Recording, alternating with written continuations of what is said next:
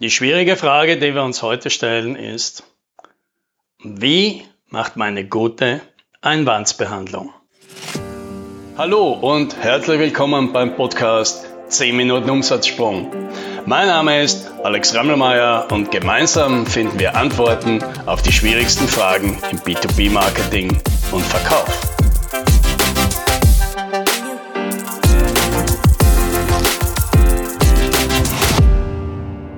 So, in diesem und in der nächsten Podcast will ich mal ein paar ganz konkrete Fragen beantworten, die ich immer wieder in Sales Coachings bekomme. Ja, und eine der häufigen Fragen ist eben, wie macht man eine gute Einwandsbehandlung?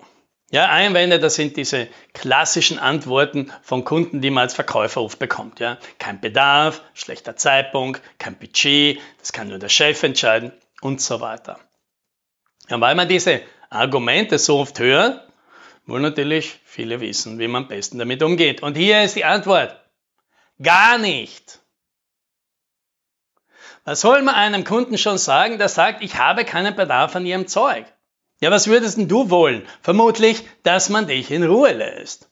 Ja, und was du vermutlich nicht willst, ist mit irgendwelchen rhetorischen Jiu-Jitsu-Tricks Bekanntschaft machen, die irgendwelche Gurus auf YouTube empfehlen. Ja, hör dir die mal an. Geh mal auf YouTube, tipp das ein, Einwandsbehandlung. Das ist zum Totlachen. Ja, so nach der Art, ja, vielen Dank, dass Sie das so offen ansprechen. Verstehe ich das richtig, dass Sie aktuell noch nicht sehen, wie unser Produkt Ihnen helfen kann?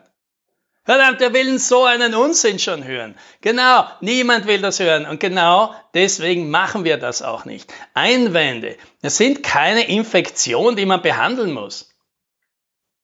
Vergiss die Einwandsbehandlung. Was du brauchst, ist Einwandsprävention. Mach deine Hausaufgaben und dann wirst du merken, dass diese Einwände viel seltener kommen. Ja, nehmen wir zum Beispiel mal den Einwand, ich habe da keinen Bedarf. Ja, wie kann denn das überhaupt sein? Das bedeutet entweder, ein Verkäufer, der diese Antwort bekommt, hat vermutlich den falschen Kunden angesprochen. Einen, der wirklich keinen Bedarf hat. Ja, also hat er vermutlich seine Hausaufgaben nicht gemacht. Er hat sich nicht die Frage gestellt, wer braucht das, was ich habe? Sehr wahrscheinlich, ganz dringend. Sondern er hat sich ganz bequem mit der Frage begnügt, wer könnte mit ganz viel Fantasie vielleicht das brauchen, was ich da habe. Ja, vor einer Zeit, einiger Zeit ruft mich wer an, ob ich ein Laminiergerät brauche. Warum zur Hölle soll ich sowas brauchen? Ich bin doch keine Dönerbude, ja, die ihre Speisekarte vor fettigen Fingern schützen muss. Und nur weil irgendjemand sonst in dieser Stadt für sein Büro so ein Ding irgendwann mal gekauft hat, bedeutet das nicht, dass alle anderen mit einem Büro jetzt in den Generalverdacht genommen werden, ebenso ideale Kunden für ein Laminiergerät zu sein. Okay. Grund Nummer zwei für den Einwand kein Bedarf. Ja, der Kunde versteht nicht, was du da hast. Verkäufer, die in diese Falle tappen, verkaufen Zeug statt Lösungen für Probleme. Sie reden mit dem Kunden zum Beispiel eine Workflow Management Software. Aber kein Mensch will eine Workflow Management Software. Es gibt kein Bedürfnis nach so einem Ding. Es gibt keinen Markt dafür. Vielleicht Vielleicht kauft jemand so ein Ding, weil man ihm schlüssig erklären kann, dass sein Leben besser wird, wenn er diese Software im Einsatz hat. Dann und nur dann wird er sie kaufen. Also redest du am besten gleich darüber, wenn du keine Einwände bekommen willst. Verkaufe deinem Kunden eine bessere Zukunft und nicht eine bessere Software. Wollen Sie mehr Kontrolle über Ihre internen Abläufe? Wollen Sie, dass Wichtiges viel schneller auf Ihren Tisch kommt? Wollen Sie, dass wichtige Informationen ungefiltert zu Ihnen kommen? Ja, wenn du das so machst, dann sprichst du reale Wünsche an, für die der Kunde nicht erst kompliziert überlegen muss, ob dein Ding ihm helfen kann. Und wie hoch ist jetzt die Wahrscheinlichkeit, dass jemand sagt, nee, danke, kein Bedarf an einer besseren Zukunft. Mein Leben ist ja jetzt schon so gut, noch besser, das wäre ja kitschig. Okay, Grund Nummer drei für den Einwand kein Bedarf. Ja? Der Kunde hat einfache Alternativen. Ja? Verkäufer, die in diese Falle tappen, bieten etwas an, wofür der Kunde bereits Alternativen kennt. sprich Konkurrenz und bestehende Partner. Ja, und jetzt kann der Verkäufer natürlich einwenden, dass die aber alles sein tolles Feature X nicht haben. Ja, das stimmt wahrscheinlich. Und ebenso stimmt wahrscheinlich, dass nur wenige, wahrscheinlich nur sehr wenige, der möglichen Kunden auf das Feature X so viel Wert legen, dass sie deswegen von dem anderen zu dem neuen Verkäufer wechseln. Das Problem mit der Konkurrenz oder mit dem bestehenden Anbieter ist also in Wirklichkeit eine Kombination aus den ersten zwei Problemen. Mit den falschen Leuten über das falsche Reden.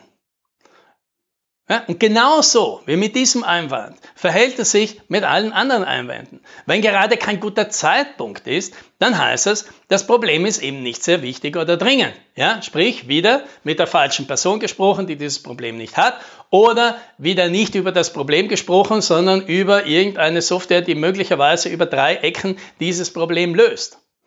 Ja, oder wenn kein Geld da ist, dann heißt es, das Problem, das du lösen willst oder für die Person, für die du das lösen willst, hat offensichtlich kein besonders schmerzhaftes Problem. Weil wenn es das nämlich gibt, dann findet sich auch immer Geld. Und wenn die Person nicht selbst entscheiden kann und auch nicht gewillt ist, wenn andere ins Boot zu holen, ja was dann?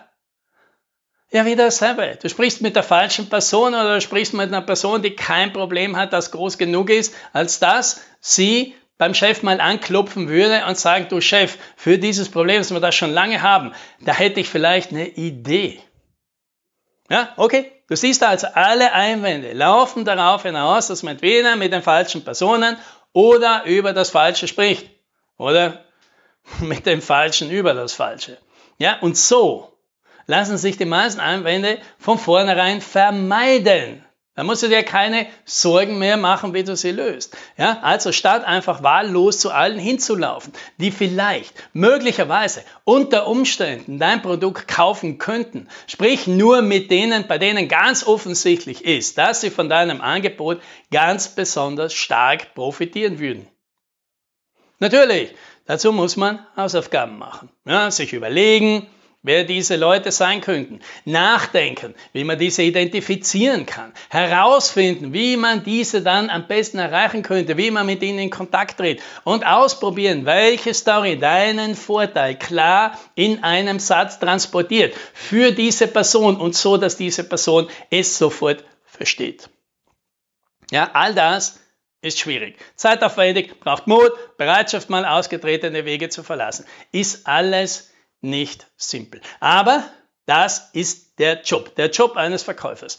Der Job eines Verkäufers ist, das Leben seiner Kunden leichter zu machen. Und nicht nur, indem er ihnen die Leistungen verkauft, die ihnen helfen, sondern dazu gehört eben auch, dass man ihnen nicht unnötig die Zeit stiehlt. Denn das wollen wir selbst als Kunden genauso. Ja, nebenbei bist du so natürlich viel erfolgreicher, wirst viel öfter weiterempfohlen und die Arbeit macht auch noch viel mehr Spaß. Ja, weil wer steht denn schon auf Einwandbehandlung? Ja, und verdienen tust nebenbei auch noch ein Vielfaches. Ja, für alle, wenn die Kohle auch irgendwie wichtig ist. Also für uns alle. Ja, und falls du jetzt keine Ahnung hast, wie du damit loslegen sollst, dann red einfach mit uns. Ja, mach dir eine Strategie-Session auf unserer Webseite aus bis in 45 Minuten schon ein ganzes Stück weiter. описали.